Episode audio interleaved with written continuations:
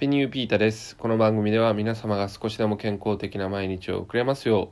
う、世の中のいいニュースのみをピックアップして配信しております。えー、今日のニュースはですね、まあ、与えるということがいかに、まあ、大切であり尊いかってことをね、えっ、ー、と、紹介したいなと思っております。えー、群馬にですね、群馬県桐生市に、えー、はっちゃんショップっていうね、えー、まあ、食堂があるんですね。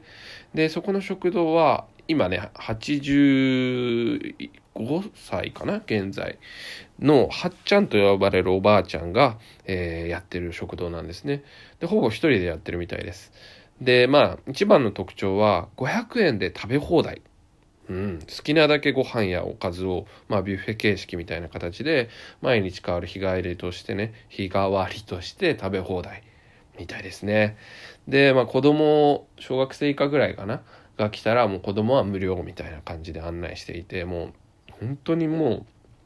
うねあの食べる人にとってはありがたい食堂ですね。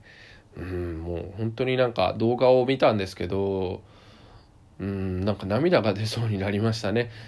いや本当に嘘じゃなくてなんか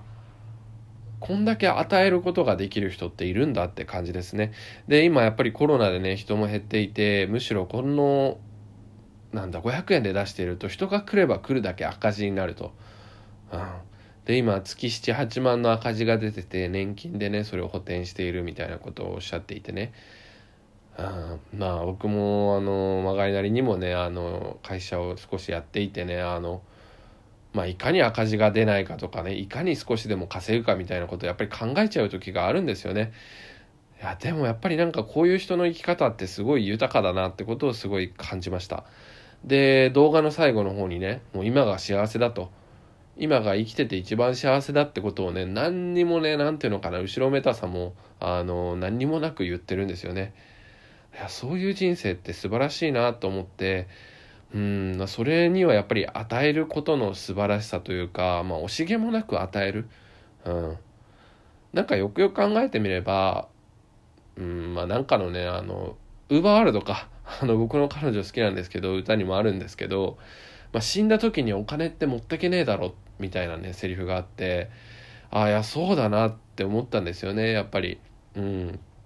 でそのはっちゃんもねあのー、人にいいことをして死にたいと。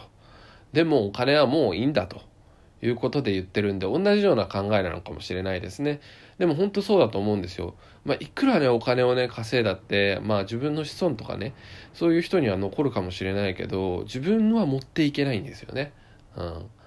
だから、あのいかにまあ徳を積むというか、あの自分が与えるで感謝されるみたいなね、まあ、感謝されない時ももちろんあると思うんですけど、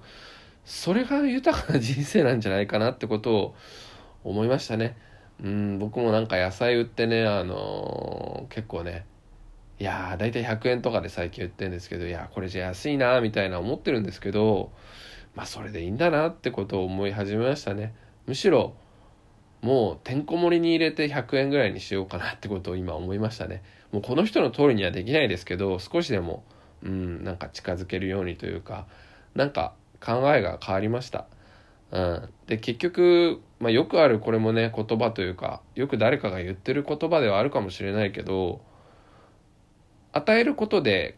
返ってくるものがあるって思うんですよね。でまあこれもなんか帰ってきてほしいから与えるんじゃなくてもうなんかひたすらにそう思って生きていくちゅうことが大事なのかなと思ったりしています。うん、なんかね今も彼女と住んでて結構僕がご飯作ることが多くていやなんか手伝ってほしいなとか思うこといっぱいあるんですけどうんなんかもっとね普通に何も見返りを求めずにやるっていうことも大事なのかなと。まあ、綺麗事ですよ。本当に。やっぱりね、距離感が近ければ近いほど求めてしまうっていうのもあるかもしれないんですよね。うん、このはっちゃんはわかんないけど、その、いきなりね、お客さんが遠くから来たりするんですよ。まあ、そういう人に2人で500円でいいよとかね。うん。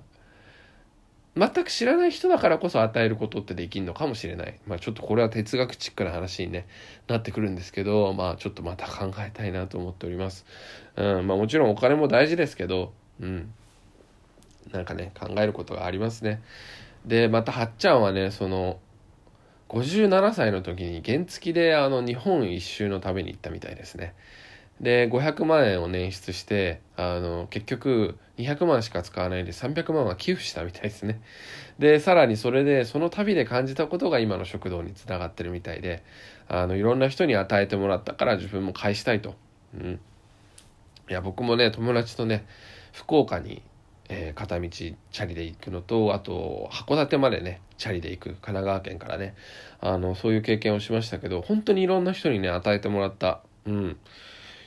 それを思い出しましたね。やっぱいつか返さないといけないなと。で、まあ本当にこれも綺麗事だけど、その人に返せなくても何か返せたら、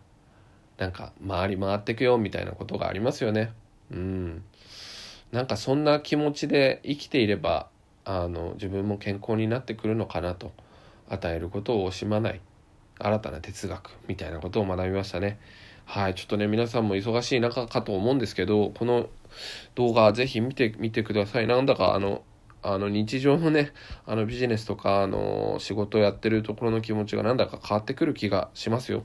うん。お金とか目の前のことを乗り切るだけじゃない。なんかもっと遠くを見て、遠くを見る？目の前を見るなのかなわかんないですけど、視点を変えて生きていける気がするので、ぜひ見てみてください。今日はここまで。Take it easy.